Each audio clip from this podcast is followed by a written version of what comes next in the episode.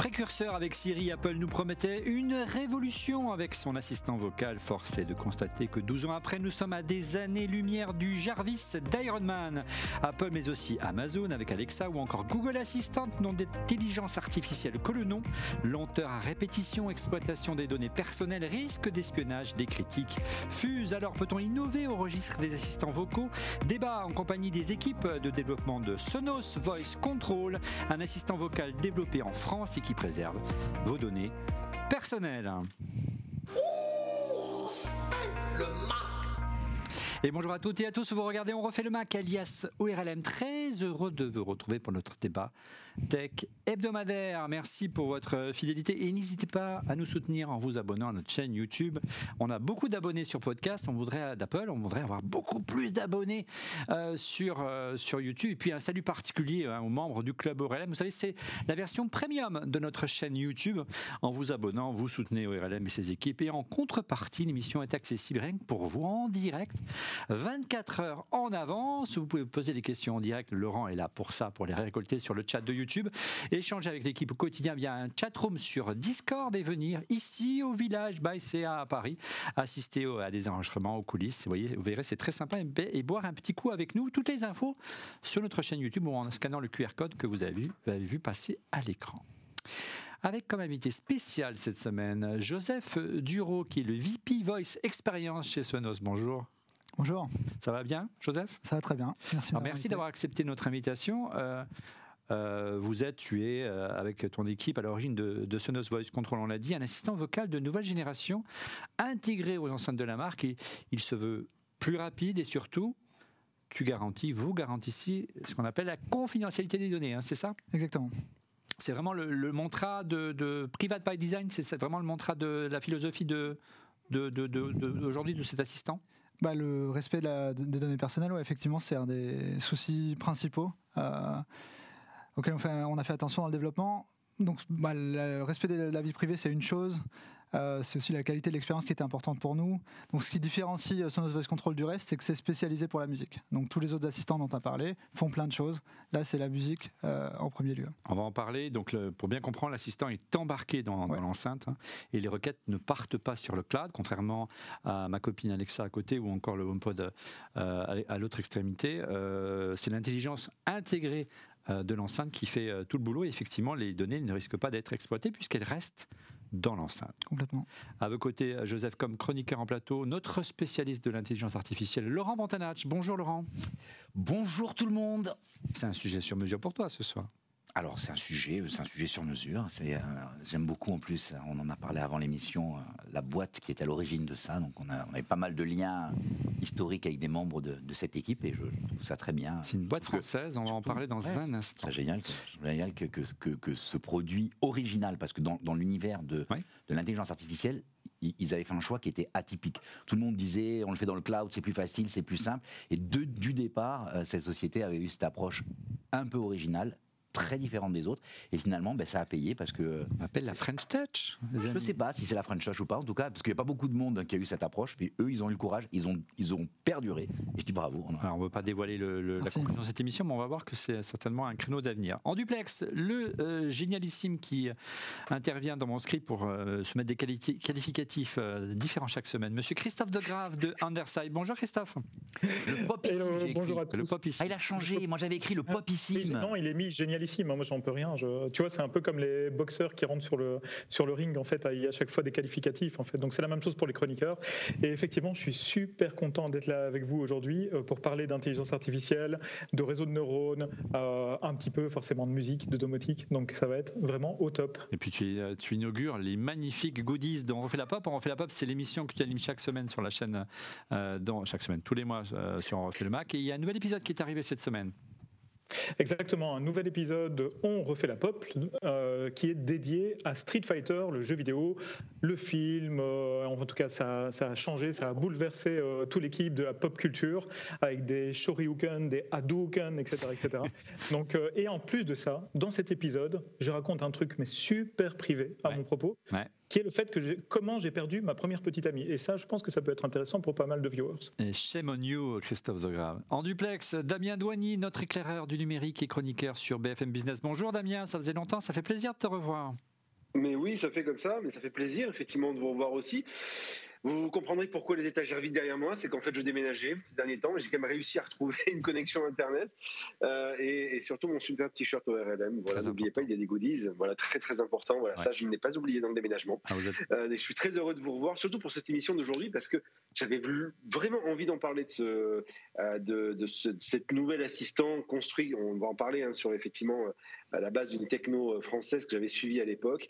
Et, euh, je trouve l'approche vraiment, vraiment originale. Euh, et, je me dis que c'est intéressant de regarder ce qui va se passer là-dessus. Donc, très heureux de pouvoir échanger avec vous.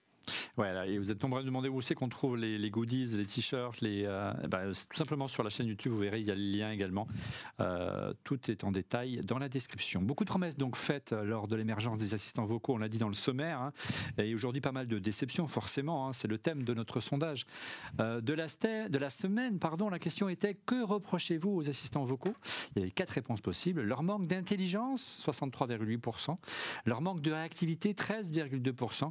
Ils exploitent vos données, 8,4%. Et ils vous espionnent, donc c'est assez lié quand même, 14,7%. Il y a quand même presque 20, euh, allez, 23% ou 24% des gens qui, vraiment, la confidentialité des données, ça, ça les touche particulièrement. Regardez, beaucoup de réactions, énormément de réactions euh, concernant cette émission de Warit Archaoui, c'est comme ça qu'on dit, hein. c'est un, un collègue à toi, euh, Laurent. La case manque d'intelligence devrait être séparée en deux, à mon humble avis.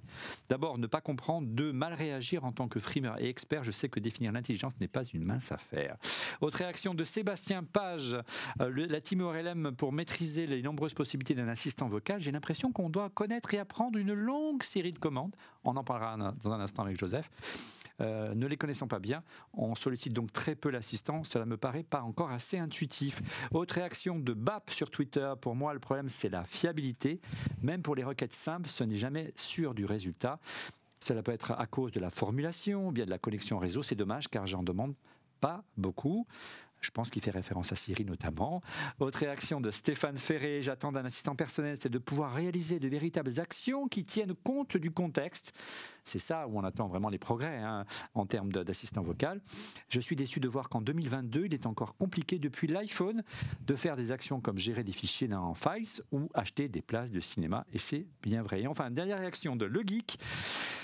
Pas de Big Brother, même si, même je ferais plus confiance à Siri qu'à Google. Euh, voilà, là, c'est vraiment le, fond de commerce de Sonos et de, et de Voice Control. Donc, autant de critiques envers les assistants vocaux qui ont poussé Sonos à développer son propre assistant avec une philosophie totalement euh, différente. Je propose une petite interview. Joseph, on va essayer de, dévoiler les secrets de Sonos Control aujourd'hui. Euh, on l'a vu, toutes ces critiques formulées ce soir sur notre compte Twitter, c'est ce qui a poussé Sonos à lancer son propre assistant, en fait. J'ai l'impression, en tout cas. Oui, pas mal. Euh, c'est deux choses. C'est d'une part, euh, pas que réagir aux, remarques négatives, c'est déjà le fait d'avoir confirmé que la voix, ça avait une valeur. Donc, ce qu'a observé Sonos, c'est que quand on prend un utilisateur qui découvre la voix et qui y adhère, il va écouter beaucoup plus de musique, donc 30% en moyenne. Donc c'est vraiment d'accord. Donc il y a un intérêt en termes de. Il y a un intérêt euh, pour l'utilisateur, pour Sonos, pour les fournisseurs de contenu. Euh, c'est assez clair. Mais pourquoi? Parce qu'il y a plein de situations où euh, on n'a pas forcément moyen de sortir son téléphone euh, et de lancer la musique. Quand on peut le faire à la voix, c'est beaucoup plus direct, ça rentre dans nos habitudes, on, le fait, on le fait facilement, on le fait spontanément. Les enfants le font aussi, enfin, tout le monde peut le faire à la maison, il y a une barrière à l'entrée qui est plus... Donc pour un fabricant d'enceinte, de, de, proposer une fonction, que ce soit son propre assistant ou mhm. une autre, c'est vraiment indispensable aujourd'hui parce que c'est un usage qui se, qui se développe à vitesse grand V. Ouais. C'est indispensable et puis c'est effectivement un vecteur de, de croissance et de, d'amélioration de la relation entre l'utilisateur et, euh, et, la marque et les produits, c'est justement ça devient beaucoup plus spontané, beaucoup plus direct. Au-delà de on en a parlé au début de l'émission, vous avez constaté que beaucoup de vos utilisateurs d'enceintes qui, qui étaient connectés, qui avaient la possibilité d'avoir Alexa, euh, Amazon euh, ou, encore Google, ont choisi de ne pas activer l'assistant vocal malgré tout. Oui, c'est ça. Donc d'une part la valeur, et d'autre part, le constat qu'il bah, y a plein d'utilisateurs qui ne vont pas allumer les assistants. Hein, avant l'arrivée, c'est quoi 40%, c'est ça? C'est un, peu, un peu plus de la moitié euh, qui euh, ont un micro et qui, dans certains cas, euh, Sonos a une gamme où, dans certains cas, c'est le même produit avec et sans micro.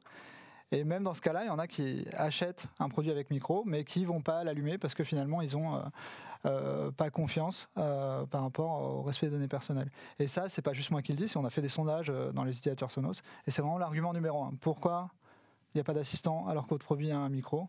À cause des données personnelles.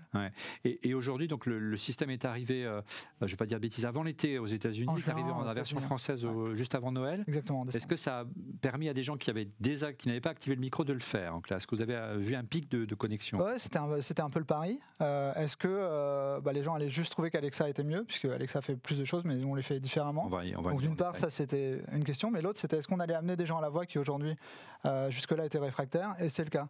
On a à peu près la moitié des utilisateurs de Sonos Voice Control qui sont des utilisateurs qui, par ailleurs, n'avaient jamais installé un assistant vocal sur leurs enceintes Sonos.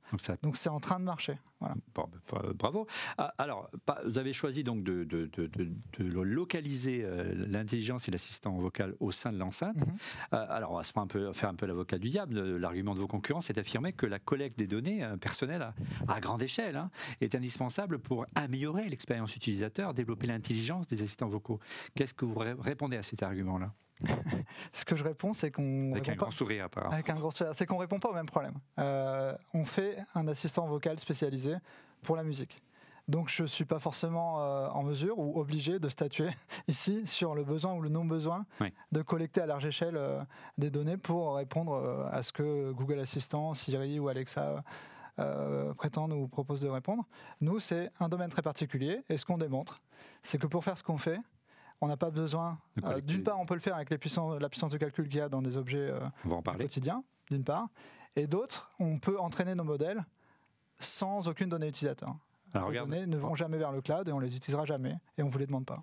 Regardez, euh, Joseph, une réaction, une question qui, vous est adressée de JetB sur Twitter. Pouvez-vous, pouvez-vous, chez Sonos, nous garantir, même si les assistants ne sont pas connectés au Wi-Fi, euh, ils le sont, mais euh, les enceintes sont connectées, mais pas les assistants, que ces derniers ne délivreront aucune info au smartphone via votre app, ne fût-ce que par le Bluetooth ou autre?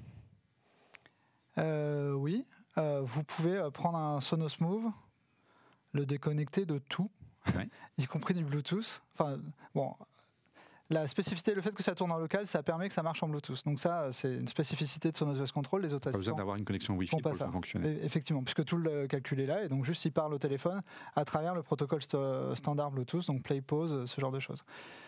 Ce serait une expérience à, voir, mais on pourrait le couper de tout et euh, lui demander, euh, ouais, bah, faudrait trouver une fonctionnalité qu'il est capable de faire eh sans le Bluetooth. la, musique, la musique, est, à, la musique est à distance. écouter la musique est à distance, mais euh, oui, je Donc on l'a pas dit, mais c'est évident, mais on va, le, on va le préciser. Donc bien sûr, l'assistant n'est pas connecté au cloud, mais l'enceinte est connectée, ne fût-ce que pour récupérer le flux de Spotify, de Apple Music ou encore de, Deezer ou voire d'Amazon, si, c'est le cas. alors on a, on a longuement insisté depuis le début de cette émission. Sonos Voice Control a été développé en France. Euh, comment, euh, pourquoi euh, Sonos a fait ce choix-là? Comment c'est arrivé? Racontez un petit peu, un petit peu cette histoire. Donc, bah, comme vous l'avez dit au début, c'était une start-up française, Snips, qui s'est fait racheter en 2019 par Sonos. Snips faisait depuis plusieurs années de la technologie de reconnaissance vocale embarquée, respectueuse des données personnelles. Donc, c'était vraiment le positionnement fort. On était positionné en B2B, euh, ce qui est classique dans les startups qui, qui oui, ont un certain âge. C'est voilà. euh, ah, plus B2C des Renault, hein plus grand public. C'est bien. Donc du coup, on parlait, euh, on parlait à pas mal d'acteurs, dont Sonos. Et Sonos, s'intéressant à nous, a compris que bah, d'une part, c'était une technologie qui, était, qui, a de la valeur, et d'autre part, c'est une technologie qui est compliquée. Euh, donc c'est pas forcément euh, une technologie qu'une petite startup qui répond aux besoins de plusieurs boîtes va être capable de faire correctement. Donc ils se sont dit, ok, cette équipe a du talent, a une technologie qui est prometteuse. Le problème mérite qu'ils s'y intéressent euh, à 100% pendant plusieurs années. Donc, euh, ils ont fait l'acquisition de l'équipe et de la technologie, et trois ans après, la naissance de Sonos Alors, le, je crois que le, le dit-on, la négo a été et l'enveloppe a été tenue secrète. Il y a quelques, on a quelques éléments peut-être, Laurent, à donner sur le montant de la transaction ou pas? Alors, il y en a qui disent que c'est entre 30 et 40 millions de dollars. Ah, pas mal. Plutôt 40 que 30, mais euh, voilà. Ah. Ça n'a jamais, jamais, été euh, réellement communiqué à ma connaissance. C'est moins cher que Siri en tout cas. ouais, ouais. Euh, Siri, c'était 200 millions de dollars hein, de, mémoire. C'était il y a longtemps. Ouais. ouais c'était il y a très très longtemps. Sachant que le fondateur de Siri après est parti chez Samsung. puis chez Renault. Puis... Non, non, le fondateur. Ah oui, oui, oui. Euh, on parle de, Julia. Euh, concrètement, aujourd'hui, euh, Joseph, et c'est vraiment une question qu'on se pose et que nous posent nos, les gens qui nous regardent, comment une entreprise comme Sonos, qui certes est maintenant un acteur important dans, le, dans, les enceintes, peut rivaliser avec les big tech comme Amazon aujourd'hui ou, Apple? Bah, il suffit de regarder le marché aujourd'hui. donc c'est pas comment elle peut, c'est Sonos rivalise avec, avec Big Tech, puisqu'aujourd'hui, sur une certaine partie du marché euh, des enceintes connectées, euh, Sonos euh, joue une part importante, voire est leader sur des marchés comme celle des barres de son. ma question est de se dire, quand on écoute Tim Cook, quand on écoute les responsables de Google ou d'Alexa, c'est des énormes investissements de garantir ce type de, serveur. Le fait que vous n'ayez pas de serveur, tout simplement, ça, représente une économie énorme, j'imagine. Bah forcément, ouais. effectivement, on tourne c'est une technologie qui est frugale. Beaucoup de serveurs aujourd'hui un Amazon ou un Siri, c'est des milliers, des millions de, serveurs ah, J'y suis pas, mais ils ont des milliers, des millions d'utilisateurs. Euh, et à chaque fois, effectivement, c'est des calculs qui sont importants, avec des modèles qui sont gros. Nous, le fait de tourner en embarqué, on se pose dès le début la question de la minimisation des ressources et des besoins euh, hmm. qu'on a. Quoi. Donc du coup, bah, effectivement, on optimise dès le départ. Et euh, ce qui nous fait des économies de serveurs, certes, euh, mais qui en plus rend le problème encore plus intéressant. On va voir qu'il y a des bénéfices à cela, Laurent. Non, en fait, le côté génial, c'est que si on, devrait, si on prenait la big picture, hein, c'est-à-dire je pose une question, et il y a tout un cheminement, hein, on, on, décrypte, c'est une chaîne, euh, on en parlait tout à l'heure, je pose la question, et à un moment donné, cette, cette question, elle est, elle est, comprise, puis elle est traitée. Finalement, chaque euh, enceinte devient un serveur. C'est là où on a déporté Sonos, qui a fait ce qu'a fait Sonos, mais c'est même pas la puissance. C'est comme l'enceinte n'a pas la puissance des serveurs, tu, tu vas pas, tu vas pas transformer chaque enceinte en un serveur. Même économiquement, tu vois, ça, ça, ça, serait pas rentable pour euh, pour le. Ce que tu fais, c'est que ben, tout, tout, le travail de, de, de, cette équipe, c'est justement de faire le système le plus le plus agile, le plus simple, le plus embarqué, le plus, le moins hein. le moins consommateur possible pour pouvoir faire parfaitement la, réponse à la question que tu poses. C'est là, où, là où je trouve ça assez smart. Et euh, petit complément, il n'y a pas que minimiser, il y a mm. aussi spécialiser et adapter au, au, contexte. On a des ressources qui sont certes limitées. Donc du coup, comment on fait au mieux avec les ressources qui sont limitées? On va adapter le vocabulaire de l'assistant qui tourne chez vous au goût que vous avez. Donc, euh, bon, ce que tout le monde écoute. Il va euh, apprendre, mais localement. Apprendre localement. Apprendre de manière très terre à terre. C'est pas, ça va pas être un réseau de neurones qui s'alimente tout seul. C'est, il va aller regarder les chansons que vous avez écoutées, liker, il va aller les obtenir et les ingérer dans son vocabulaire. Pour que je comprenne, Joseph, il, est plus facile, plus facile, il est plus efficace de, de, de, personnaliser un assistant vocal lorsqu'il est dans une enceinte plutôt que le déployer à Cupertino, à Mountain View ou ailleurs. Ce, qu'on peut faire sur euh, sur une enceinte comme celle-ci, on pourrait la faire sur euh, sur euh, dans le cloud. Mais le fait d'avoir un modèle par utilisateur, bah c'est très naturel à partir du moment où l'architecture est décentralisée par nature que si on a euh, un serveur ou une petite flopée de serveurs qui servent tout le monde. Euh, peut-être une réaction du côté de Damien et Christophe euh, sur, sur Feu Snips et aujourd'hui Sonos Voice Control. Oui, euh, ben en fait, oui, non. J'étais en train de penser pendant que vous étiez en, train de, parler euh, au, père de l'intelligence artificielle, enfin celui que je considère comme le père de l'intelligence artificielle, qui est Marvin Minsky. On en avait parlé il n'y a pas tellement longtemps avec euh, Laurent. fait. Et, et, effectivement, il avait posé dans ses, il a, il a entre autres deux livres en fait, et dans ces deux livres, il avait posé vraiment toutes les bases dont on, dont on est en train de parler, à savoir des domaines, donc vraiment des domaines de l'intelligence. Donc pour pour revenir sur le sur la mécanique d'intelligence artificielle, il existe en fait l'intelligence artificielle générale, en tout cas on essaie de la, de la, de la créer, qui euh, permet de pouvoir interagir et de faire plein de choses différentes, mmh. diverses et variées. Et ici, avec l'assistant de Sonos, euh, il y a cette particularité en fait que l'intelligence est dans un domaine particulier de connaissances. Et donc ce qui la rend euh, ben, particulièrement pragmatique, particulièrement précise, détaillée, pointue en fait. Et donc c'est sans doute ce qui permet aussi d'embarquer les modèles euh, précalculés sans doute pour une partie sur, sur des réseaux de neurones sur le, les enceintes Sonos. Donc ça c'est une chose. Et puis deuxièmement, on, parle, on parlera sans doute en fait d'une autre chose qui est le, le fait de contextualiser, ce qui est hyper important. Euh, qui faisait partie aussi de, la pensée de Marvin Minsky, à savoir contextualiser, c'est euh, parler avec quelqu'un. Quand on parle avec quelqu'un, si je parle avec Damien, je lui dis ah ta voiture est vraiment super, il me dit ah oui, euh, je viens de l'acheter, etc. Et puis je lui dis en plus j'aime bien la couleur. Ben, lui, va comprendre en fait que je parle de la voiture si on ne contextualise pas, en fait, un assistant vocal ne va pas forcément le comprendre. On en, parlera notamment dans le futur. On va essayer de dresser le portrait robot des futurs assistants vocaux et voir comment ils peuvent progresser. Euh, euh, Damien, il y avait beaucoup de, scepticisme au moment où Sonos a fait euh, son annonce, parce qu'il y a beaucoup d'acteurs de, hein, qui se sont lancés sur, sur les assistants vocaux et beaucoup se sont cassés les dents. Oui, on peut prendre la liste. Hein. Tu parlais tout à l'heure de Samsung, euh, euh, Bixby. Euh, on Microsoft. pourrait parler de, du Microsoft, Cortana. On a eu aussi Orange avec Deutsche Telekom qui a essayé de faire donc Jingo. donc on a beaucoup d'acteurs qui sont vraiment lancés sur le marché et qui se sont tous cassés les dents. et très honnêtement, moi je les ai tous à la maison. Quand je dis les ai tous, j'ai même eu Jingo. Mais j'ai aujourd'hui Siri. C'était moi l'utilisateur. Bon, donc il y, a Alexa, il y a donc Google et, Siri. Euh, et, la question toujours que je me pose, c'est mais s'il n'y avait pas derrière du Google, de l'Apple ou du Amazon, est-ce que, est, ce que ces systèmes-là continueraient à exister? Il faut être tout à fait honnête, hein. parce qu'il y a quand même de l'argent qui est injecté dedans. Euh, mais c'est pas, enfin moi je suis sincèrement pas, pas convaincu de l'usage. Pourtant ça fait des années que j'en ai un, j'en ai.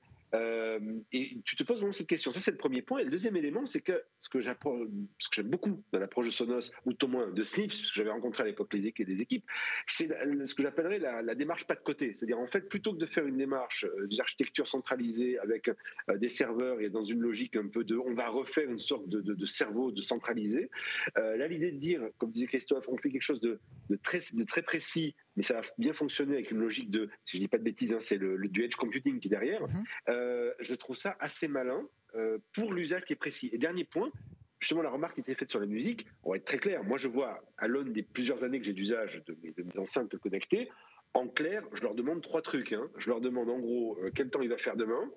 Euh, je leur demande euh, souvent une, info en plus du genre à quelle heure ferme tel magasin et une fois sur deux ils se plantent. Et trois, surtout, je leur demande de la musique. Et donc ça, effectivement, c'est très malin. Je vois ma fille, elle, elle demande est-ce que tu peux me Siri, est-ce que tu peux me lancer tel morceau? Et effectivement, ça, ça a du sens. c'est l'usage principal. Euh, euh, justement, du coup, le fait d'héberger en, local, je dirais, l'assistant vocal, euh, il a fallu doper la puissance de vos enceintes pour pouvoir répondre aux besoins de puissance nécessaires? Bah, de fait, non. les premiers produits Sonos avec un micro ont été sortis en 2017 avec Alexa à l'époque. Nous, on s'est fait racheter en 2019. Donc la question s'est posée euh, en toute transparence quand on est arrivé, on s'est donné, ok, ces, enceintes-là, quand même, elles n'ont pas grand-chose à l'intérieur ou pas forcément ce qu'on aurait rêvé avoir. Donc euh, pendant un certain temps, on a travaillé dans l'hypothèse de ne pas pouvoir les supporter. Mais euh, d'une part, nous, on trouvait le défi technique passionnant. Et ensuite, l'histoire était quand même bien meilleure si on pouvait faire tourner son OS Control sur toute enceinte avec un micro.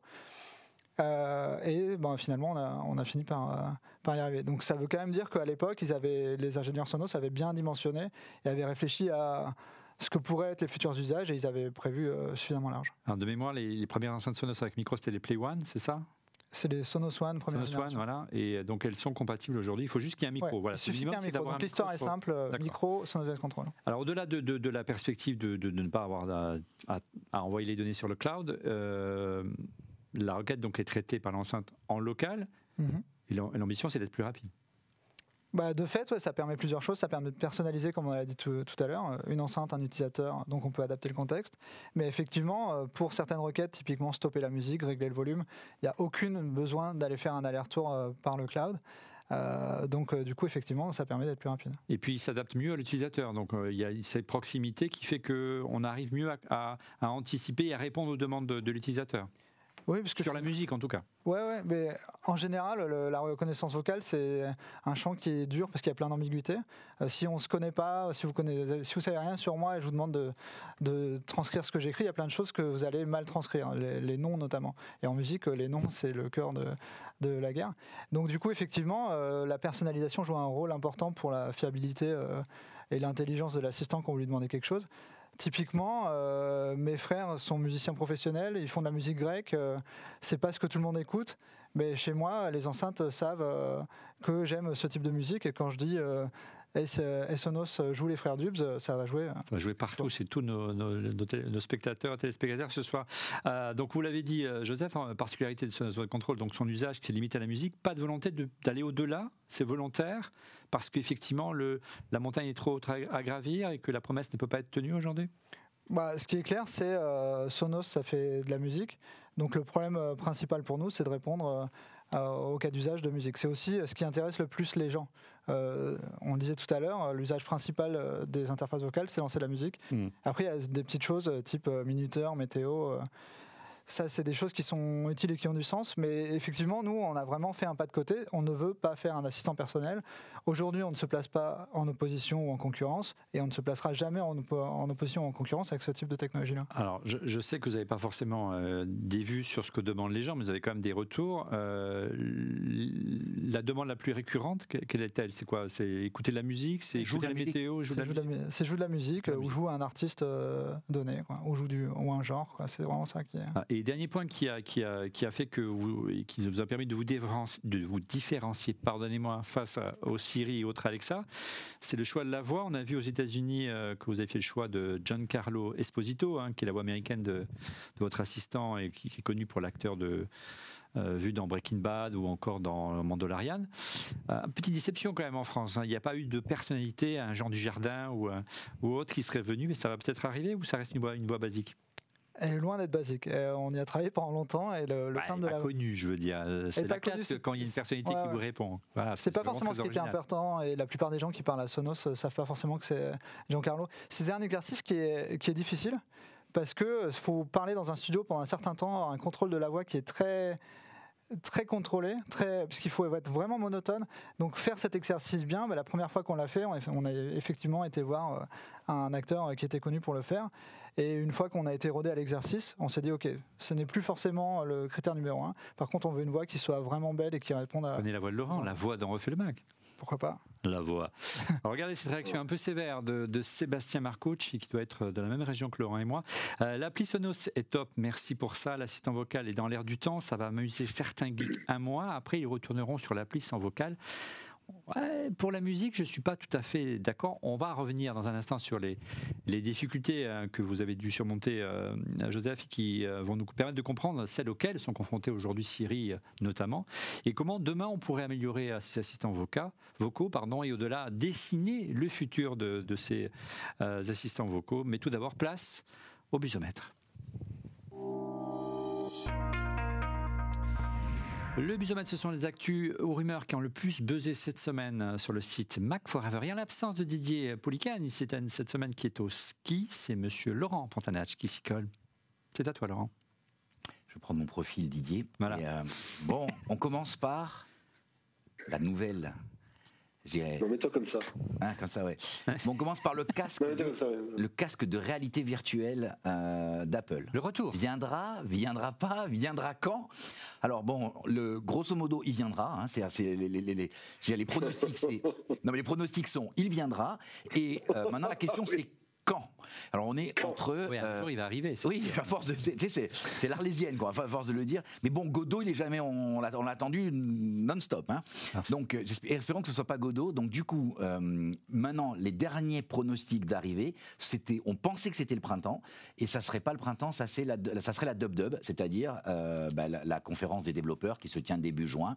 Donc voilà. WWDC. WWDC, sachant qu'il que il y a une trajectoire qui nous pousse à penser que ça sera un casque et ce ne seront pas des lunettes et que la production aurait commencé. Voilà. Alors, Première... casque de réalité mixte. Mixte, à tout à fait. Voilà, ça, c'était pas dans un univers, donc c'est une vision différente de celle d'un Facebook notamment. Tout à fait. On parle de l'Apple Watch en seconde info, rumeur. Alors, euh, alors c'est une, une rumeur, hein, parce que c'est une, une supputation. Donc en fait, Apple a, non, mais Apple a déposé un brevet. Quand même, hein, vrai. Non, mais Apple a déposé un brevet qui permettrait à l'Apple Watch d'avoir une caméra. Ah. Et donc de rendre l'Apple Watch appareil photo autonome. Voilà, donc, du, donc on est en train de... La, confidentialité, ça va être sympa, ça aussi. Bah, ouais, ouais. Tu sais la, première, la première Samsung le faisait dans la toute première Samsung portable, ils avaient mis un appareil photo, c'était pourri, mais, euh, mais, mais, ils l'avaient mis. Ouais, mais c'est euh, intéressant parce que bon, du coup, euh, l'USPTO, qui est l'organisme américain qui, qui, valide les brevets, a, a, dit bon, mais voilà, c'est validé sous le numéro temps, et derrière toutes les supputations de, tous les analystes des brevets disent bah, ça pourrait arriver. Bon, après, Apple dépose une quantité de brevets astronomiques, il y en a plein où on les voit, on les voit pas sortir. Mais bon, ça a buzzé. L'info numéro 3, elle est intéressante selon moi parce que euh, on sent que la télévision euh, américaine est en train de, je vais pas dire de se mourir, mais elle est en train de vraiment évoluer. C'est-à-dire que ce que montre ce, point 3, qui est le fait que la NBA pourrait diffuser euh, sur Apple TV. Et en fait, c'est intéressant parce que on sent qu'il y a un mouvement de terrain. La télé telle qu'on l'a consommée aux États-Unis, elle se consomme plus de la même manière. Les gens consomment via des plateformes de streaming. Quand on voit le résultat de tout ça, ils se sont tous mis, hein, les Disney+, les Netflix, les, euh, les, Paramount, les Paramount, les, euh, la Tout le monde a donc toutes, toutes ces, euh, ces chaînes. Et c'est marrant parce qu'il y, y, en a qui étaient quand même là-dessus, tu vois, les HBO, les et, et, et donc là, il y a, on, il y a, il y a, pour moi, si on met tout ça dans le checker. ESPN plutôt aux États-Unis. ESPN pour le sport, mais on met tout ça dans le checker parce qu'on se rend compte qu'il y a le, terrain, c'est un mouvement, c'est un, un, jeu de go avec euh, des, des, des, parts de marché et, du terrain. Et donc Apple se battrait pour obtenir, euh, ils seront pas les seuls, mais pour obtenir euh, de la diffusion à minima de certains matchs, peut-être de la saison, voilà. Donc euh, NBA, il faut rappeler, c'est la fédération américaine de, de, basket. Tout à fait. Et qui vont diffuser là déjà. Ils ont signé avec le, la ligue professionnelle de football, le soccer américains, ils vont diffuser le ils avaient fait, ils avaient fait. Alors, ils ont commencé aussi. Ils arrivent dans le sport parce que je ne sais pas si vous vous rappelez, dans, dans, par exemple, dans le suivi des matchs de baseball. Et sur Apple TV, il y avait déjà le, baseball. Il y avait quelques matchs qui avaient été diffusés. Puis surtout dans toutes les applications de suivi, c'est-à-dire qu'avec le le, le, le, nouvel affichage sur euh, iOS 16, où on peut voir en, live les scores qui s'affichent des équipes que tu suis. Donc, on sent qu'il y a un, il y y a un mouvement de terrain sur la, sur la, dimension euh, sportive. Puis ils ont des malgré euh, la, récession, les difficultés de la tech en ce moment, les licenciements à foison, euh, ils ont quand même quelques moyens, a priori, et, euh, beaucoup plus de moyens que les, chaînes herziennes et les câbles opérateurs. Et, euh, et, voilà, les fédérations préfèrent se faire monter les prix, et se diriger vers les, vers les big tech. On revient au Mac, enfin. Ouais, alors, deux annonces hardware, hein, on va dire. La première, c'est il se pourrait. Alors ça. il se pourrait que euh, Apple Qui un Mac tactile dans les dans les semaines à venir un MacBook Air 15 pouces. alors, ça serait alors déjà que la gamme elle est compliquée. Hein. déjà que la gamme elle est compliquée. Si en plus on rajoute une nouvelle taille, en plus ça serait un 15 voire un 15.5. donc Attention, attention, le MacBook Air aujourd'hui est quand même un peu limité. Euh, tu vois, si tu veux une taille plus grande, tu es obligé de passer sur le MacBook Pro 16. Et oui, il faut mettre beaucoup plus d'argent. Mais c'est beaucoup, et c'est beaucoup plus cher. Non mais ça pourrait avoir efficace à Tim Cook généralement. Ouais, ça pourrait avoir un intérêt. En tout cas, voilà, il y, a cette rumeur qui, il y a cette rumeur qui a popé. et surtout, ça serait dans les, euh, ça serait dans pas longtemps quoi. Ça pourrait dans les, euh, dans les semaines voire les mois à venir, mais les mois dans avant l'été. Bon, la dernière rumeur, elle est intéressante puisque en fait le dernier, le dernier qui a attendu la dernière mise à jour avant le Mac Pro, hein, le seul pour a pour l'instant il n'y a pas eu de changement de la bascule à Apple Silicon, c'est le macro. Mais avant le macro, il se pourrait qu'à d'ici la fin de l'année, euh, c'est une double annonce. On a juste écrit euh, iMac M3, mais on est un iMac M3 et une Apple TV pour début 2024. En fait, les deux infos sont liées, c'est le même, c'est la même source qui l'a fournie. Donc, de toute façon, ça, pourrait créer du sens. Après, je trouve mm. que c'est un peu tôt pour moi, vu que le M2 vient tout juste de sortir. Si tu sors en 2023 un M3, ça veut dire que potentiellement tu sors la même année deux générations de puces. Je suis sceptique. Euh, L'urgence, c'est de sortir un iMac grand format, on l'a vu, avec un écran plus grand et qui taille un peu Quitte à ce que ce soit du M2, hein, tu vois, moi, je pense qu'il vaut mieux sortir un iMac M2 maintenant. Euh, donc voilà. Et c'était le besomètre euh, en absence de Didier Poulicane, notre ami, le grand Didier. Quel talent. Merci. Et on l'embrasse et on lui souhaite de, de, d'aligner les, les, descentes. Allez, retour sur les assistants vocaux. On va s'intéresser cette fois-ci à Siri, essayer de comprendre pourquoi il est si, pardon, bête. Alors pourquoi Siri est si bête euh, Pas d'attaque personnelle, hein, vous le savez, mais on a posé la question plus sobrement via un sondage Twitter. Regardez. Êtes-vous satisfait de Siri, l'assistant vocal d'Apple? Et alors là, euh, on n'a jamais eu un tel raz-de-marée de réponses. presque 70% des gens répondent non. 30,4% euh, répondent oui ça fait mal, hein, là ce sondage. Euh, regardez vos réactions de pêle-mêle hein, sur Twitter, elles sont nombreuses. C'est vraiment juste un, petit inventaire. Catching Tell sur Twitter. Bonjour, même mon poisson rouge s'en sort mieux niveau intelligence, c'est dur. J'utilise Alexa qui comprend mieux, c'est vrai. Dit Siri demande à Alexa d'allumer les lumières à tous les étages, c'est pas faux. Autre réaction de JetB encore une fois. Euh, Siri est famélique intellectuellement. Alexa est trop axée sur les tâches précises et Google Assistant, bien que très intelligent, avale nos nos données personnelles comme un ogre. C'est un bon résumé. J'aime beaucoup. C'est qui qui a dit ça? C'est JetB. Avec JetB, Jet super. C'est un bon, bon résumé. Autre réaction de Sébastien Marcucci, encore lui, c'est quand même fou qu'Apple soit en retard alors que c'est c'est eux qui ont dégainé les premiers en 2011, c'est vrai, avec l'iPhone 4S. Hein, on est 12 ans, et 12 ans aujourd'hui, on dirait qu'ils gardent Siri parce qu'ils se sentent obligés. Euh, on ne comprend pas de ce surplace. Euh, alors, on ne va pas forcément demander, Joseph, d'interpréter ce que fait Apple, mais euh, est-ce que d'une manière générale, au-delà des difficultés de Siri, euh, on n'a pas trop promis de la part des grands acteurs, et, Apple en particulier, parce que c'est le premier à avoir dégainé sur les assistants vocaux, des promesses qu'on n'a pas pu atteindre tout de suite parce que la technologie ne le permettait pas. Et au final, ça provoque cette déception aujourd'hui? Bah, ne serait-ce que la, la terminologie, quoi. Assistant vocal, ça promet quand même déjà un peu tout et n'importe quoi. C'est des c'est des, assistants qui n'ont pas de périmètre fini. Donc vraiment, par définition, les gens vont s'amuser à jouer avec la frontière et à, essayer jouer avec jusqu'à ce qu'ils tombent. Quoi. Donc euh, ça, effectivement, par définition, ils sont mis dans une situation qui est difficile à tenir. Laurent, on avait reçu, souviens-toi, euh, euh, Luc Julia, qui est le papa de, de Siri, hein, l'un des papas, qui a deux reprises dans cette émission. il avait abordé les, difficultés de Siri. Qu'est-ce qui faisait que, bah, aujourd'hui, bah, ça ramait et, ça vient aussi parce que c'est pas une technologie qui est vraiment nouvelle. Hein. Non, non, et euh, c'était. Euh, alors, d'abord, ça reposait sur des technologies qui étaient relativement, relativement enceintes. Après, on en a un petit peu discuté juste avant l'émission. Euh, en fait, c'est son, je, le répète, hein, c'est un enchaînement de briques euh, mises bout à bout. Elles paraissent très simples parce que chacune a une tâche. Hein. C'est-à-dire que hum, tout à l'heure, ça a été montré euh, dans, juste un petit peu avant le, schéma. Hmm. Le schéma, il est très clair et, vraiment, il explique. Ouais, il explique la réactivité, la régie, bravo. Tu as du son, tu as du son et tu, enlèves le bruit. Tu, tu, vois, tu gardes le signal, c'est-à-dire le, message que tu vas passer. Derrière, ben, il faut qu'il déclenche à un signal donné. Donc, on a ce qu'on appelle ce fameux wake up keyword. et donc, c'est un mot. Ben, ça va être Alexa qu'on pouvait changer sur Alexa. Et euh, d'ailleurs, je le racontais tout à l'heure j'avais une copine qui s'appelait Alexa qui bossait chez euh, Alexa, dans l'équipe Alexa. Et je me dis à chaque fois que les gars devaient dire Alexa pour, pour tester, elle devait tourner la tête. Et c'est d'ailleurs la raison pour laquelle Alexa, c'est le seul pour lequel tu pouvais changer le nom. Hein. Mais tu as ce, mot qui va déclencher. Une fois que ce mot déclenche, tu vas transcrire ce que tu as compris du message euh, donc qu'on appelle l'Alexa. Et puis après, tu, enchaînes toute une série. en fait, toutes ces briques prises une à une, c'est très simple. Tu comprends la fonctionnalité. Mais la chaîne complète, en fait, il y a des, déperditions sur toute la chaîne qui rend le truc atrocement atrocement compliqué. Quoi. Euh, Damien, Christophe, euh, l'idée de, de, l'ancienneté de la technologie, on pense à SRI, hein, SRI pour Stanford Research, l'institut est à l'origine, qui est à l'origine de la plupart des technologies de reconnaissance vocale, hein. euh, et ça date du milieu des années 90, donc c'est assez ancien. C'est ça qui constitue la, fondation de, de, Siri pour la reconnaissance vocale, pas pour l'intelligence. Mm-hmm. Ça donnait sa nuance également en 94. voilà, donc c'est assez ancien. votre avis à ce sujet? C'est assez ancien, mais à la fois, tu as quand même deux choses. D'abord, Siri, à l'origine, je ne sais pas si vous vous rappelez, euh, Apple avait fait une pub avec The Rock, vous savez, l'acteur. Euh, euh, et, ils avaient fait une, où on voyait en fait Siri comme super assistant. Donc déjà, à l'époque, Apple avait bien compris qu'ils avaient des limitations par rapport à son assistant, et donc il était hyper centré sur des, actions du style rajoute une tâche, mets une alarme, me rappelle-moi un rendez-vous, etc. Donc il y avait vraiment cet axe-là et c'était l'angle initial qui avait été positionné, je pense, pour essayer de pallier certaines, euh, on va dire certaines défaillances euh, et peut-être peut-être euh, faiblesses technologiques notamment.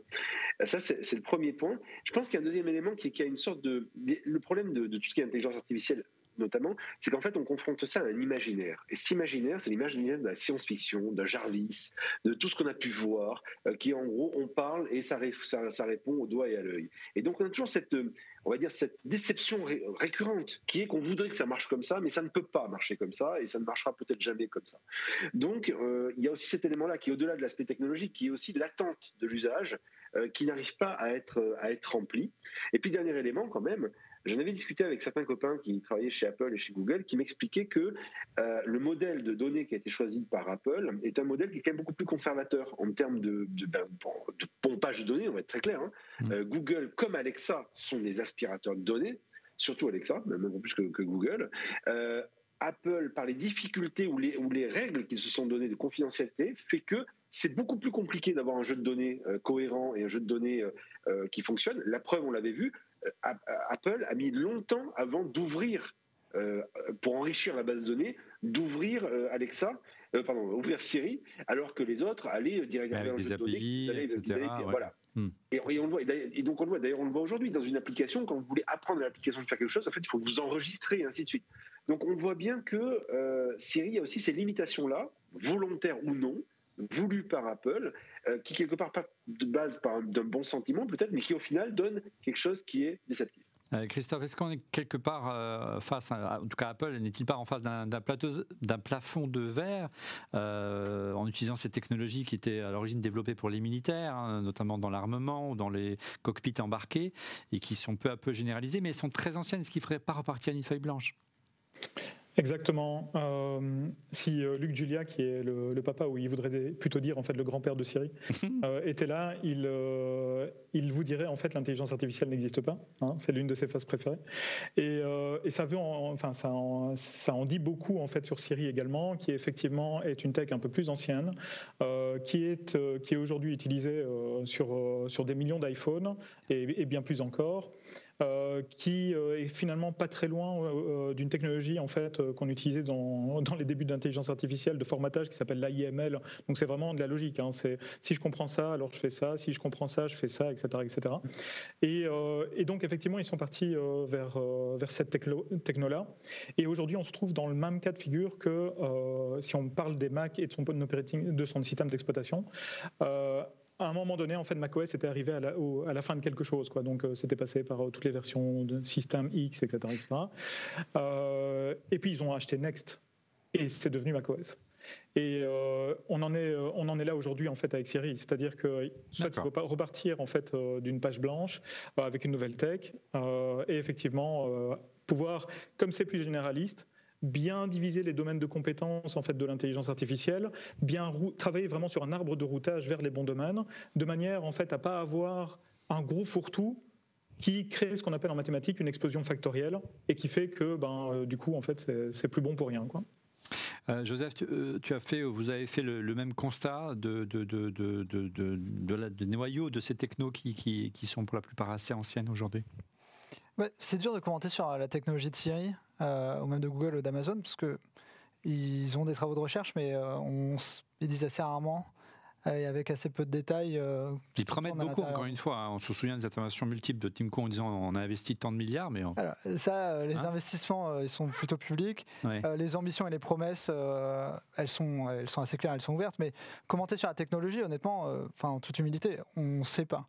Donc c'est dur à dire.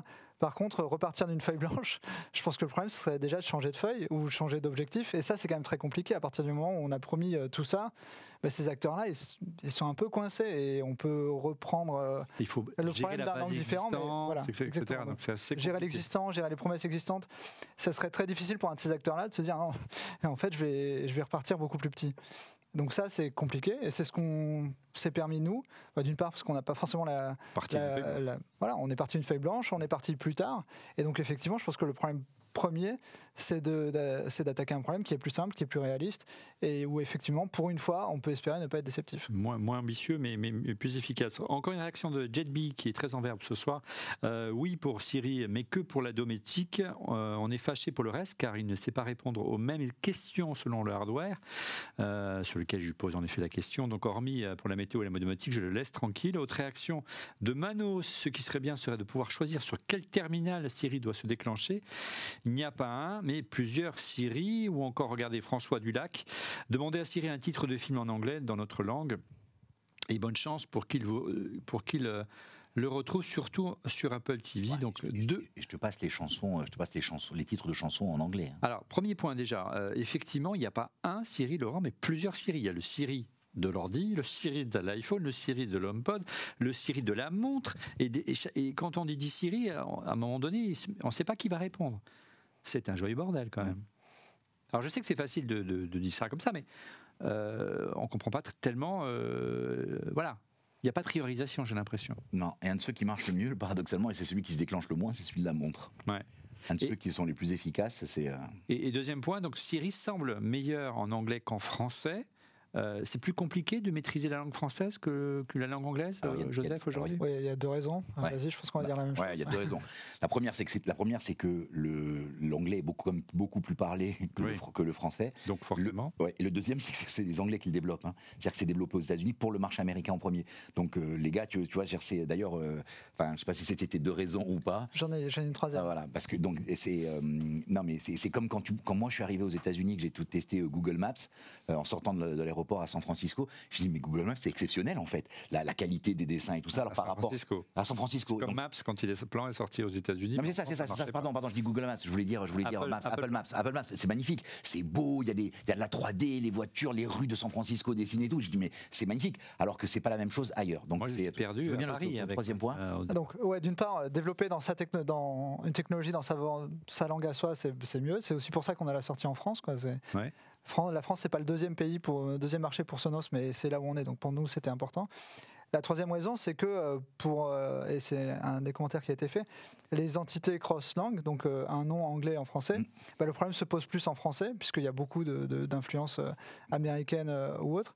Euh, alors que bah, aux États-Unis, la plupart des noms qui sont demandés, c'est des, noms anglophones. Donc l'expérience, elle est Le de fait plus simple là-bas. Alors un point qui est très agaçant également euh, euh, avec Siri, peut-être que, Damien ou Christophe pourront réagir sur ce point, c'est la réaction de Thomas Nettens qui, pointe du doigt les déclenchements intempestifs alors qu'on n'a rien demandé. Combien de fois en réunion mon Apple Watch se déclenche de manière inopinée? Ça, c'est tous les utilisateurs l'ont constaté, euh, Christophe, Damien. Je surconfirme le sujet, effectivement. Entre le fait de lever le poignet pour m'adosser à un mur et avoir la montre qui se déclenche, ou effectivement, le, en plein milieu d'une série, d'un seul coup, euh, justement, série Siri, euh, d'un seul coup, ça se déclenche. Euh, c'est assez amusant, mais c'est pas le seul, hein, pour être honnête. hein. Goo- Google aussi le fait, mais, Mais Alexa aussi, mais effectivement, Alexa le fait aussi, même. Mais bon, mais globalement, c'est vrai que Siri a une tendance à la- au déclenchement. Et ce que tu disais aussi était très juste tout à l'heure, Olivier. Euh, moi, quand je suis dans ma cuisine, que j'ai le HomePod d'un côté, j'ai mon smartphone, euh, j'ai mon iPhone devant moi, j'ai ma montre, euh, je demande 10 Siri lance une musique et alors, je sais pas lequel il va me- répondre, comment, pourquoi. Des fois, ils se comprennent pas. C'est compliqué. Ouais. Les Moi ça arrive moins. Moi ça arrive quand même moins hein, depuis euh, quelques. Euh, toi, tu- je, je sais pas, mais euh, non, ça t'arrive beaucoup? ouais, tout le temps. Et puis les déclats. Tu es trop, es trop excité. En fait. Non, mais bon après C'est qu'on problème d'excité, c'est les gens qui bougent les bras Mais dans tous les non, sens. studio, on est suréquipé, donc euh, comme on reçoit tous les produits d'Apple, euh, on a euh, des HomePod, on a des Mac, on a, on a des iPhones, donc forcément, euh, voilà, on n'est pas l'utilisateur lambda, mais, euh, mais euh, dans un Apple Store, ça doit être un joli bazar. hein. Ils ont dû désactiver Siri. Euh, J'ai coupé- Joseph qui voulait dire quelque oui, Joseph, pardon. Et les fausses alertes comme ça, là, c'est un problème euh, très très compliqué. Ouais. Et pour le coup, Vous avez travaillé là-dessus, Joseph. bah, on, doit, on doit le résoudre. Et ça, pour le coup, même euh, si quand on a un périmètre plus petit pour son assistant, le problème à résoudre est le même, euh, Mm. que ce soit Sonos Voice Control ou un autre. Christophe, tu voulais rajouter quelque chose? Oui, non, mais c'est effectivement ce phénomène euh, de pattern matching, c'est que les, les premiers mots en fait qui doivent être euh, reconnus et qui doivent commencer à, à- enfin pour que l'assistant puisse commencer à écouter euh, réellement en fait derrière les actions qu'il doit faire et ce genre de choses et, et faire du euh, speech recognition. Euh, ben effectivement, il y a ce problème de pattern. Du coup, euh, la chose est la suivante, c'est que moi personnellement, ce que je fais, c'est que sur mon smartphone, j'ai désactivé le dit et puis je continue pas pour pas embêter nos viewers. Ouais. Euh, Tu l'as fait la semaine euh, dernière, j'utilise- Tu l'as fait en Voilà. boucle la semaine dernière. Oui, oui, et on me l'a suffisamment reproché. Euh, et donc, euh, le, truc, c'est que j'appuie sur le côté de l'iPhone pour euh, déclencher Siri, ce qui est assez naturel quand on a le smartphone en main. Et puis, pour le reste, bah oui, je suis soumis à la même problématique que vous. Tous les HomePod mini, en fait, commencent à se répondre les uns les autres. Et parfois, c'est marrant parce que quand, je lui, quand, je lui, quand je demande à l'un, en fait, par exemple, en passant, tiens, allume le bureau de Christophe. Euh, allume les lumières dans le bureau de Christophe. Il y en a un qui me dit euh, dans quelle pièce, veuillez préciser la pièce, etc. Et l'autre, par contre, fait l'action. Donc, Ouais, euh, voilà. Alors, je sais que c'est facile de, de parfois, compter les marrant. points a posteriori. hein. Je me dis que c'est du boulot, mais c'est assez y a- il y a- d'autres choses qui sont originales, c'est que euh, moi à la maison j'ai euh, trois pièces communicantes et le HomePod est au milieu d'une pièce. Et euh, par exemple, si je veux éteindre la salle de jeu qui communique avec la salle à manger, si je dis éteins et que je réfléchis une demi seconde que je- pour dire la salle de jeu, en fait, il éteint la lumière de la salle à manger parce que le HomePod est dans la salle à manger. Oui.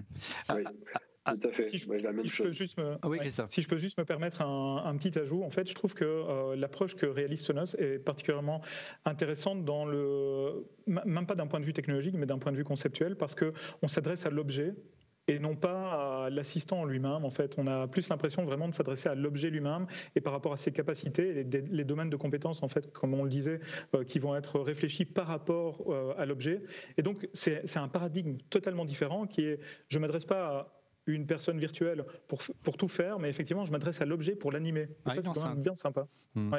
Euh, vous lisiez, Joseph, les difficultés auxquelles se heurte euh, Siri, et puis euh, qui ont été illustrées par nos tweetos tout au long de, de, cette émission, sont typiques des assistants vocaux. Alors, j'ai lu, Joseph, sur votre blog de Sonos, que pour pouvoir essayer d'améliorer les choses, vous avez vraiment travaillé ce qu'on appelle la robustesse acoustique, c'est ça? Ouais. Bah, d'une part, c'est donc il faut entendre que l'utilisateur nous parle. Et effectivement, euh, une montre est souvent près de l'utilisateur, le téléphone il est souvent prêt. Le cas d'usage euh, enceinte connectée, et souvent on va y parler à plusieurs mètres. Et pas directement, on peut le faire, euh, on peut être de dos, il peut y avoir un bruit de son, on, peut regarder ailleurs, la musique dessus. Et le, pire des cas, et c'est le cas le plus fréquent quand on contrôle la musique, l'enceinte est en train de jouer de la musique, elle-même très fort. Donc du coup, il y a une brique technologique qu'on appelle l'annulation d'écho, qui est de soustraire euh, au signal que reçoit le micro, le, le signal qu'on a conscience d'émettre, donc la musique, mais sauf que ce signal-là, il a rebondi partout dans la pièce. Donc en fait, c'est loin d'être trivial d'aller euh, d'aller soustraire ce son-là. Et donc c'est pour ça que quand la musique dépasse un certain volume, c'est très dur de se faire entendre. Mais c'est un problème qu'on doit résoudre en tant que fabricant d'enceinte. Nous, nous humains, on a le même problème. Hein. Quand on est dans un, univers où il y a beaucoup de bruit autour, c'est compliqué de différencier moins bien. Bah il y a des gens qui sont mieux dotés que d'autres. Ah, donc si vous allez sur le blog de, de Sonos, il y a des petites démos qui sont faites avec des pistes sonores avec l'annulation de bruit. C'est assez, assez intéressant et beaucoup travaillé. Hein, sur, j'imagine que les autres constructeurs aussi, mais c'est un travail. Bah, ça fait partie euh, de toute la chaîne qu'on décrivait tout à l'heure. Et effectivement, il y a 4, 5, 6 moteurs de, machine learning les uns derrière les autres. Il suffit que chacun soit à 99 et à la fin, on a une euh, une performance qui n'est pas satisfaisante. Regardez cette question de Human00 Mano, qui est un fidèle euh, dont refait le Mac. Euh, question à Sonos, avec les puces de traitement euh, neuronal comme le Neural Engine sur les puces AX de l'iPhone, n'est-il pas plus facile de comprendre les commandes vocales pour les assistants Partant de là, pourquoi ne pas tout faire en local directement sur les appareils? Et finalement, pourquoi? C'est vrai que les rumeurs de l'usage d'un Siri en hors ligne est récurrente hein, va dans la droite ligne de la stratégie d'Apple sur la sur la confidentialité des données, sauf que, euh, petite précision, euh, le HomePod, il n'a pas une puce AX, il a une puce de montre. Je dis ça, je dis rien. Mais bon, mais ce serait assez logique que Apple y aille et suive votre modèle. Oui, effectivement. Euh, donc nous, on n'en a pas, mais les téléphones Pixel en ont et les iPhones en ont. Certaines enceintes euh, Amazon euh, en ont, certaines Amazon Google en ont, et donc du coup s'en servent pour traiter certaines des requêtes en local. Mais par contre, la promesse que aucun fabricant ne fait, c'est de ne pas collecter les données, ou en tout cas, euh, ils demandent tous à certains utilisateurs de opt-in pour la collecte de leurs données parce qu'ils en ont viscéralement besoin pour ce qu'ils font. Donc les constructeurs commencent euh, à suivre votre modèle euh, pour certaines requêtes récurrentes. Mhm. Euh, on se souvient, Laurent, tu commentais avec moi que Apple a annoncé vouloir traiter certaines requêtes en local lors de la WDC 2021, donc c'était il y a, presque, deux ans, deux ans en s'appuyant sur le Neural Engine et puis depuis Pchit. Hein. On n'en sait rien, mais a priori pchit, et c'est ce qu'on disait tout à l'heure. Imagine que quand tu dis à ton enceinte monte le volume, potentiellement aujourd'hui tu fais une requête qui va à l'autre bout de la planète, qui, est, compris et qui revient chez toi pour monter le volume. Il n'y a, aucune logique derrière ça, tu vois. Dans, dans c'est euh, tu vois, sur des mm. tâches comme ça, et, pour tout, quoi. Au-delà de la confidentialité, qui est un problème, mais juste monter le volume, t'imagines, tu traverses la planète pour aller comprendre le. Tu as terminé ta euh, Oui, ce que, ce, que, ce, que tu, ce que tu poses en creux, euh, Laurent, c'est en fait toute la question aussi de l'écologie des données. Euh, c'est en fait le fait, comme tu viens de le dire, d'envoyer une simple donnée pour dire monte le son à l'autre bout de la planète pour que ça revienne euh, et, traverser euh, X serveurs, etc. Si on souligne la performance technologique d'avoir quelque chose qui répond dans un temps acceptable alors que ça fait le tour de la planète, d'un point de vue strictement écologique, c'est une, c'est une totale hérésie. Mm. Et plus on va aujourd'hui dans ce sens-là, et c'est ce que je trouve intéressant dans la logique de Sonos, c'est justement d'être dans une logique d'une écologie des données mm-hmm. que je trouve hyper intéressante. En tout cas, le traitement local semble donc une évolution attendue, euh, car la crainte d'être écouté, euh, c'est l'un des principaux freins, on l'a dit, à l'usage des assistants vocaux. Et les, utilisateurs d'Apple, vous allez voir, ne sont pas vraiment à l'abri. Alors, quels sont les risques de l'usage des assistants vocaux? On va pas non plus euh, faire un scénario catastrophe et, faire du CNews, mais quand même, la confidentialité des données, on l'a dit, Amazon, Google Euh, mais surprise aussi, Apple écoute des requêtes d'utilisateurs par des sociétés tierces afin d'améliorer la pertinence de, ces réponses. Hein. Lorsque vous euh, faites une mise à jour de, euh, de votre HomePod ou de votre Apple Watch ou votre iPhone, vous cochez cette case-là et effectivement, vous, cochez le fait d'être attendu. Il y a un article de, The Guardian qui l'illustre très bien, qui a interviewé un sous-traitant d'Apple qui affirme avoir entendu des conversations privées. alors, Apple s'est défendu en disant qu'une partie des demandes de Siri sont analysées pour améliorer euh, donc Siri évidemment et la dictée, et que les demandes d'utilisateurs ne sont pas associées à l'édition d'Apple, donc ça reste anonyme. Les réponses de Siri sont analysées dans des installations sécurisées et tous les examinateurs sont tenus de respecter les strictes exigences du confidentialité d'Apple. Mais quand même, ça, ça fait désordre, Laurent, de se dire d'un côté, on se veut le champ de la confidentialité des données, de l'autre côté, on écoute. Donc ça n'a pas de sens. Euh, c'est quand même un très mauvais message euh, que donne la Apple. oui, mais c'est le message. En fait, tu peux pas faire autrement. Quoi. Ils sont obligés aujourd'hui de faire. Ah, ils sont obligés parce qu'ils ont fait ces choix-là. Non, non, tu es obligé à un moment donné. Ça, s'appelle entre autres le, reinforcement learning, et tu es obligé de réécouter une partie pour corriger, améliorer. Euh, donc, donc c'est ce truc-là. Mais pour moi, il y a des choses qui sont beaucoup plus graves que ça que tu, tu cites pas là. C'est potentiellement que ces haut-parleurs pourraient être hackés et qu'on t'écoute tout le temps. Tu vois, je veux dire, quand, quand tu c'est là où c'est là où il y a un vrai avantage euh, à Sonos, c'est que finalement Sonos, comme ils sont pas organisés pour pour se connecter à l'extérieur, mais finalement la partie d'analyse elle reste là. Aujourd'hui, euh, Alexa, ce que pourrait faire Alexa, c'est que tu pourrais potentiellement euh, faire que Alexa, et d'ailleurs ils l'ont fait, hein, ils Alexa, pas. écoute tout le temps. Non, mais t'écoutes tout le temps. tout le Non, mais il pourrait potentiellement remonter l'intégralité. Et au début, j'avais dit non, mais les gars, très longtemps, je m'étais dit non, mais c'est une connerie. T'imagines le volume, on pourrait le voir dans le débit et tout ça. Et en fait, j'ai cherché après, et en fait, il n'y a pas besoin de ça. Si tu transcris tes, tes phonèmes, on transcrit tes phonèmes en texte, et en fait, tu renvoies du texte et c'est invisible. C'est-à-dire que la quantité d'informations que tu remontes est invisible. Mais euh, non, non, c'est. Euh, c'est un risque sérieux, le hack euh, d'une enceinte connectée pour être espionné aujourd'hui, Joseph? C'est un point sur lequel vous êtes intéressé? Oui, évidemment. parce que bah, la confiance de l'utilisateur, elle est très dure à gagner une fois qu'il y a ce genre de scandale qui sortent. Là, vous avez parlé de, chacune de ces boîtes-là, mais beaucoup d'efforts euh, pour euh, ne pas se faire prendre la main dans le sac ou ne pas se faire hacker. La main dans le, pot de confiture. Et pourtant, euh, bah, ça arrive si l'architecture s'y prête. Donc nous, on a une on peut encore se faire, comme tous, hacker nos, nos produits, mais en tout cas, on n'ira pas se faire euh, voler nos données audio dans le cloud puisqu'elles n'existent pas.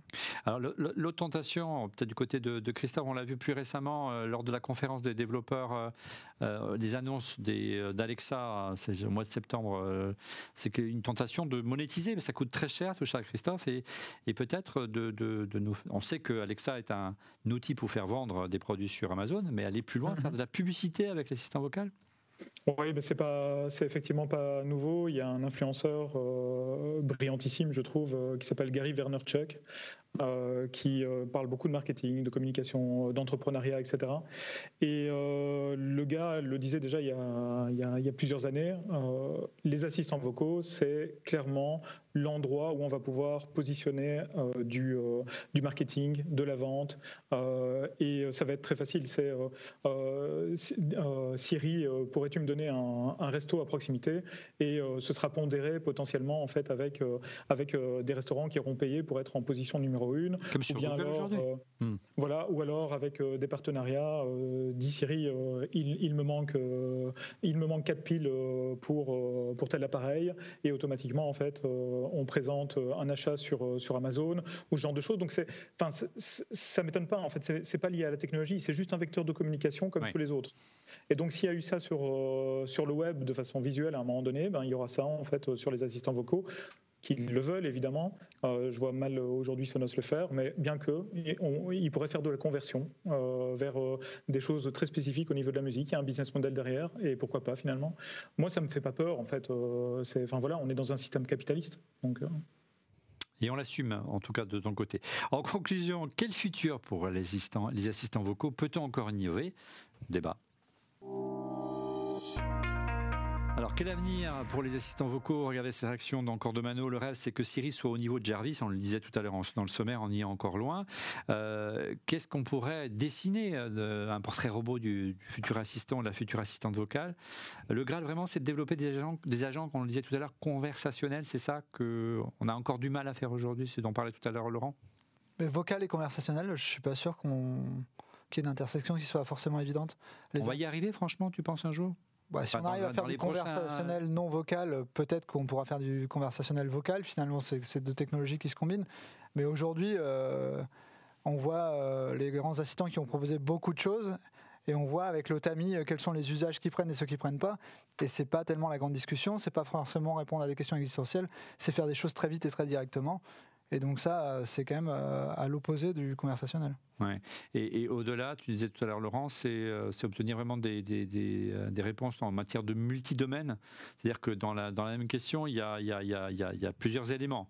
Euh, quel est l'âge de l'épouse de Steve Jobs au moment de son décès Donc, euh, voilà, il y a deux questions en une. Ça, aujourd'hui, un assistant vocal n'est pas capable de traiter une, une question comme celle-là. Non, mais, non, mais on y va de plus en plus. C'est-à-dire qu'aujourd'hui, il y a des systèmes qui sont capables de, euh, qui sont capables d'aller euh, euh, comprendre, tu vois, ces subtilités de comprendre des blagues, de comprendre des calculs où il y une différence entre, où tu as deux questions en une. C'est pas le cas de, c'est intéressant parce que on parle de ça, c'est pas du tout le cas des assistants. Hein. Quand aujourd'hui tu poses une question à Siri, il faut, il faut se rendre compte que Siri, je prends le cas Siri que, que je connais bien, mais c'est la même chose pour les autres. En fait, au pire, tu as deux échanges on te pose une question, Siri te dit j'ai besoin d'un complément, soit, soit il n'a pas compris, soit il te dit, par exemple tu dis allume la lumière, il te répond dans quelle pièce, tu réponds la pièce, c'est fini, ça va pas plus loin. Il y a, euh, et on en parlait juste avant, moi j'ai eu la chance de travailler dans une boîte qui s'appelait X-Brain, et euh, qui a été euh, cofondée par Grégory Renard. Grégory Renard, à Silicon Valley, on l'appelait l'homme qui murmurait à sa voiture. Lui, il avait fait un système d'agent conversationnel dès 2012 et il, était capable d'avoir des discussions qui duraient presque une heure avec sa voiture. C'est vraiment un véritable échange mais c'était au prix d'un travail et d'un travail derrière technologique phénoménal. Hmm. Aujourd'hui, il n'y a personne qui veut ça. Aucun de ses assistants ne veut ça. Euh, votre avis pour le futur Quand on voit les, la pavée dans la mare euh, euh, Damien Christophe qui a représenté ChatGPT lorsqu'il a débarqué et qu'il a fait peur notamment à Google, quand on voit l'empressement de Microsoft aujourd'hui pour l'intérêt à, Bing notamment, est-ce que ça peut être un, un élément aussi pour faire rendre plus intelligents euh, et plus conversationnels les assistants vocaux en tout cas, c'est ChatGPT, euh, donc basé sur les modèles de OpenAI. C'est c'est plus, c'est plus plutôt en fait euh, une impression d'intelligence parce qu'en fait ce sont des, euh, sont des intelligences artificielles en fait qui euh, vont générer le prochain mot et puis le prochain mot et puis le prochain mot. Donc c'est un petit peu deviner de la façon la plus logique possible le, prochain mot de la phrase en fait qui va être dite par l'intelligence artificielle. donc c'est c'est pas c'est pas les mêmes mécanismes en fait qu'on demande à un assistant comme celui de Sonos ou comme Siri. on peut venir sans doute en fait étoffer un petit peu la conversation de ces assistants au travers des technologies, euh, par exemple d'OpenAI, euh, mais, en, mais en soi, en fait, euh, on ne demande pas à OpenAI de, de, venir allumer le Sonos ou d'OpenAI de venir allumer aussi le, la lumière, par exemple, dans une maison. Hmm. ce sont des, des, usages complètement différents. et donc, donc voilà, mais effectivement, très certainement que donner une, une apparence d'intelligence supplémentaire, euh, oui, pourquoi pas, oui, effectivement. Euh, certes, mais ça pourrait être complémentaire. Je ne sais pas, Damien, euh, pour enrichir justement la capacité à répondre à certaines questions plutôt que de renvoyer sur Google, comme on le fait aujourd'hui Siri, hein, la plupart du temps. Oui, ou c'est pire que ça, Siri qui vous renvoie sur regarde les liens que je t'ai envoyés sur ton iPhone, alors que l'iPhone il n'est pas à côté de moi et je voulais juste qu'il me réponde en fait. Donc c'est enfin c'est surtout et surtout qu'il répond à certaines des questions. Hmm. Surtout il y a certaines des questions qu'elle y répond, donc c'est des fois il n'y a, a, pas de raison de. On peut poser la. On a fait la test. Regardez l'émission la semaine dernière, hein, euh, c'est on est devenu fou. Hein. Non mais on, on est d'accord. mais justement c'est pour ça c'est bien cette question-là de base qui est cette notion de déception que l'on a. Mm. Et je sais, je sais déjà, avant même de faire une conversation, si déjà ça marchait bien, ce serait une bonne chose. Ça, c'est un premier point. Après, la conversation, c'est la couche en plus qui donne cette sensation de se dire, ça, ça on a une sensation effectivement de, de, réduire encore ce niveau de frustration qui est que quand je demande, moi, dans la même phrase, éteins les lumières du salon et de la cuisine, il est infoutu de faire la cuisine. Il va faire que le salon. Donc, déjà ça, euh, ça permettra de réduire ce, niveau de, frustration. Après, est-ce qu'on a envie d'avoir heure euh, du film hein, éponyme C'est une question. Mm. Je ne sais pas. Je suis pas sûr. Et euh, autre élément, je, pense même que, enfin, dans le fond, je me pose même la question de la pertinence d'une logique de conversation avec ce type d'assistant, versus donc une approche à la Sonos qui est très ciblée et on sait qu'elle va marcher et elle est robuste. J'ai pas la réponse là-dessus, mais c'est une vraie question qu'on peut avoir. Maintenant, ce qui est clair, c'est que ChatGPT a on va dire, a permis à nouveau de répondre à ce, dont je parlais tout à l'heure, cette notion de fantasme d'imaginaire de la machine qui nous répond et qui semble nous répondre de manière intelligente. Euh, oui, je pense que pour certains, pour des grands geeks comme nous sommes, ça, ça nous fera plaisir. Pour le commun des mortels, je suis pas sûr. Je suis pas sûr. Bien, ce sera le mot de la fin. On termine cette émission chaque semaine par une tradition. Ce sont bien sûr les coups de cœur. Les coups de cœur, et on commence ensuite par Damien. J'ai déménagé il n'y a pas longtemps et donc j'ai dû acheter une voiture. Et dans cette voiture, il n'y a pas CarPlay. Ah. Et donc j'ai cherché un système pour pouvoir avoir CarPlay, parce que je n'ai pas envie d'avoir. ta ce- Smart. Elle elle date de quelle année ta voiture Je n'ai plus- Alors, elle est 2014. Ah. Elle, est, elle a un outil euh, intégré, euh, on va dire Fiat. Enfin, c'est une Alfa Romeo. Mais euh, dans cette version-là, elle ce n'était pas mettable en jour pour CarPlay. La version suivante le pouvait. Donc, j'ai cherché une solution Pas et je l'ai trouvée. Ouais. J'ai trouvé une solution. euh, la voiture n'est pas vieille, elle est de 2014. hein.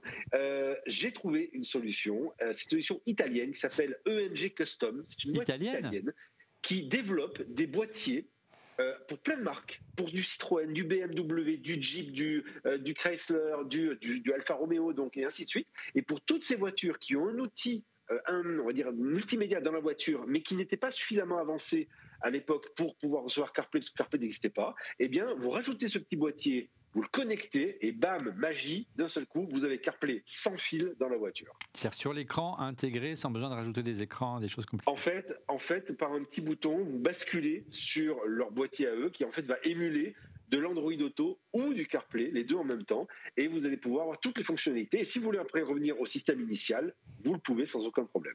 Super, merci euh, Damien. Laurent, de ton côté Alors de mon côté, euh, j'étais, euh, j'étais il y a quelques il y a quelques jours chez euh, chez mon ami, Mi- chez, mes amis Mylène et David, et j'ai trouvé un petit rond blanc posé sur le, le leur serrure quoi. C'est l'heure de l'apéro, Et- ça me met en appétit. Non mais c'est pas c'est pas une pastille à avaler. Non mais c'est en fait c'est intéressant. C'est Philips Ouais. qui a sorti juste un bouton avec une fonction. Donc avant celui qu'on avait, Ça nous- s'appelle un interrupteur. ouais, mais non, c'est pas- avant on avait ça. Merci Damien. Chez Philips, on avait ça. Ok, on avait le bouton avec les quatre. Alors c'est marrant parce que c'est la des tech- commandes. ouais. Non, mais c'est c'est la taille des, des interrupteurs américains. Aux D'accord. Éta- aux États-Unis, c'est c'est la- le format du bouton américain est comme ça, et c'est un bouton qui pivote, euh, qui bascule. Switch. Ils ont fait ça sous forme de télécommande. Alors c'est assez, intér- c'est assez intelligent. hein. Ils l'ont fait sous forme de télécommande. Et tu Ils le font quatre- toujours, d'ailleurs. Ils le font toujours. Tu as quatre boutons que tu peux programmer soit dans l'application Philips Hue, soit dans euh, HomeKit, enfin, Home, l'application Home, et, euh, et programmer. Ben, maintenant, ils ont sorti une version où tu as au format européen et surtout ce que je trouve génial c'est que tu peux le mettre n'importe où. Donc soit tu peux le coller à un endroit euh, qui est magnétique soit euh, tu peux le mettre euh, avec un petit autocollant. Ça coûte 22 euros. Attention c'est pas HomeKit. Il faut Philips Hue pour pouvoir le relier à HomeKit. Mm, mais voilà. Mm, mm. Et voilà, c'est un super. euh, bah, en tout cas, ils évoluent. hein, et on sait qu'il y a aussi, tu nous avais montré des solutions de Legrand aussi qui faisaient ça. génial. C'est génial. c'est génial. J'en ai acheté j'en ai collé un sous mon bureau. J'appuie ça m'éteint tout mon bureau Christophe, de ton côté, ton coup de cœur cette semaine J'ai pensé à vous la dernière fois en soirée dans mon canapé. Ah bon, mince. Voilà, je m'inquiète. non, je me suis dit, en fait, ça fait, ça fait un bout de temps que je regarde une série sur Apple TV qui euh, s'appelle Servant. Et euh, on en est à la quatrième saison. Et très franchement, j'aime trop cette série. Euh, Là, pour le, pour le moment, en fait, il n'y a pas encore tous les épisodes de, de la quatrième euh, saison. Et je me suis dit, il faut absolument que je leur en parle. Euh, c'est une série qui à la limite de l'épouvante malgré tout. Donc moi, j'aime bien hein, les films d'horreur. Euh, Euh, et franchement, les acteurs à l'intérieur sont top, top, top, topissime, comme dirait Laurent. Euh, Il y a Lauren Ambrose, il y a Toby Kebbell, il y a Rupert Green qui a joué le rôle de Ron dans Harry Potter, mais qui a vieilli aujourd'hui, mais qui joue mais super bien. Et il y a Nell euh, Tiger Free, hein, qui est euh, l'héroïne principale, on va dire, euh, qui vient d'Angleterre. C'est vraiment top. C'est en 4K en Dolby Vision et Dolby Atmos. Et en Dolby Atmos, c'est une tuerie. Je l'écoute sur justement ma barre Sonos avec euh, les enceintes qui vont bien pour euh, faire du Dolby Atmos. Et franchement, c'est une tuerie. Je voulais le partager avec vous. Merci euh, Christophe. Il faut préciser quand même que cette émission n'étant rien sponsorisée, bien entendu, par euh, Sonos et qu'on les a invités euh, euh, Non, après. toi, tu les adores il faut quand même dire que Je les adore, Tu mais j'aime bien leurs produits, mais voilà, euh, on, peut dire du bien. Voilà, moi, il y a un truc, On a dit oui, qui m'énerve. Il y a un truc qui m'énerve chez Sonos, c'est que j'aimerais que lorsque je rentre dans une pièce, mon cher Joseph, et qui me demande sur quel, euh, et qui me, je lance l'application. Alors maintenant, on peut le faire avec la voix, mais que je lance l'application, j'aimerais qu'il me propose automatiquement de lancer la musique sur la l'enceinte qui est la plus proche. Merci pour la suggestion. Voilà, ça me semble. Je sais pas. si vous pouvez me faire ça, Joseph, ce serait super. Justement, Joseph, quel est votre coup de cœur cette semaine? Alors moi, ce qui m'intéresse, c'est quand la technologie dépasse un peu le plafond de verre, de ne plus être de la techno pour geek, mais vraiment de la techno qui est accessible et fiable pour tout le monde. Donc là, on parlait du petit bouton euh, Philips Hue. Il y a une révolution, vous avez probablement déjà parlé, qui est euh, le protocole Matter, mmh. qui est en train d'avancer, donc qui avance depuis plusieurs années, mais là qui devient de plus en plus réel. Donc là, c'est un protocole qui va mettre d'accord tous les objets connectés dans la maison et qui vont parler à peu près le même langage et seront contrôlables depuis tous les écosystèmes de contrôle. Donc ça, c'est vraiment une lame de fond qui m'intéresse énormément et euh, qui pour moi va nous faire en sorte que le smart home soit quelque chose qui soit vraiment accessible pour tout le monde alors qu'aujourd'hui c'est encore un peu un fantasme. Et, on attend, on est impatient pour permettre enfin, enfin cette interopérabilité qu'on appelle de nos voeux euh, entre les différents standards. De même qu'il y a différents assistants vocaux, il y a Alexa, Google, HomeKit euh, d'Apple et Zigbee, il y en a des dizaines. Mhm. Et que pour développer euh, autre fantasme, les objets connectés qui se généralisent dans notre quotidien, c'est un passage obligé. Moment côté, regardez, qu'est-ce que c'est Je l'ai là? Il est énorme ce coup de cœur. Qu'est-ce que c'est à votre avis? Ce magnifique jerrycan. Alors c'est quelque chose pour faire le plein de données, c'est le nouveau Sandisk G-Red Shuttle 4 le tout en Thunderbolt 3, c'est vraiment un, produit pour les pros de l'image, comme euh, notre pote de prod de Production. On a vraiment besoin d'archiver énormément de vidéos. Euh, donc, si vous êtes un pro de l'image du son, c'est ce qu'il vous faut. Euh, si vous cherchez une solution RAID d'archivage, il peut accueillir jusqu'à 4 baies de 4 disques durs qui se logent chacun dans un tiroir, pouvant stocker jusqu'à 80 Tera de données. Et en cas de panne, bah, ce qui est pratique en RAID 5, hein, il suffit d'éjecter un disque et le remplacer par un neuf pour que le RAID soit automatiquement restauré. Nous l'avons donc adopté pour archiver nos images, tous nos projets dans Refait Mac et tout ce qui est fait ici dans les studios au village Bastia est stocké sur ce type de produit. Et puis on aime tout simplement son design, tout ça marrant, de le mettre à côté d'un Mac. C'est, on n'a plus besoin de cacher son, gros disque dur et c'est vraiment indispensable aujourd'hui de pouvoir archiver des données. Je discute souvent avec des youtubeurs qui me disent je, ne garde pas mes archives, mais gardez vos archives, c'est la richesse de vos chaînes. Et euh, alors ça coûte un peu, un peu de sous, mais euh, il y a des solutions plus accessibles, mais achetez des solutions RAID pour archiver vos données et faites en sorte qu'en cas de, problème, vous pouvez les retrouver parce que le RAID conserve, si vous êtes en RAID 5, vos données. Voilà, c'est la fin. oui oui. Et, faites des backups surtout parce qu'en fait, RAID ne veut pas dire en fait euh, backup. Donc c'est pas la même chose parce qu'on supprime son fichier sur du RAID, il disparaît quand même. Donc ça s'appelle, j'ai déjà oublié le nom, le euh, SanDisk Professional euh, G-RAID Shuttle 4 et le tout se connecte en Thunderbolt 3 euh, sur votre Mac. Voilà, c'est la fin de cet épisode d'On refait le Mac. Merci encore de, pour, de l'avoir suivi et merci encore pour votre utilité de nouveau. les amis, n'oubliez pas, c'est important pour nous. Le Club RLM abonnez-vous. Euh, la boutique, n'hésitez pas à nous soutenir en vous habillant aux couleurs ou en, décorant vos, intérieurs aux couleurs dont Refait le Mac et désormais dans Refait le Pop. Merci encore euh, pour euh, votre fidélité. Je vous donne rendez-vous dès la semaine prochaine pour un nouvel épisode et pour être prévenu en temps réel de la mise en ligne de l'émission. Une nouvelle fois, n'hésitez pas à vous abonner sur notre chaîne YouTube. Vous allez recevoir une petite notification en cliquant sur le petit bouton. Et puis n'oubliez pas, le petit pouce, ça fait toujours plaisir. À la semaine prochaine. Au revoir.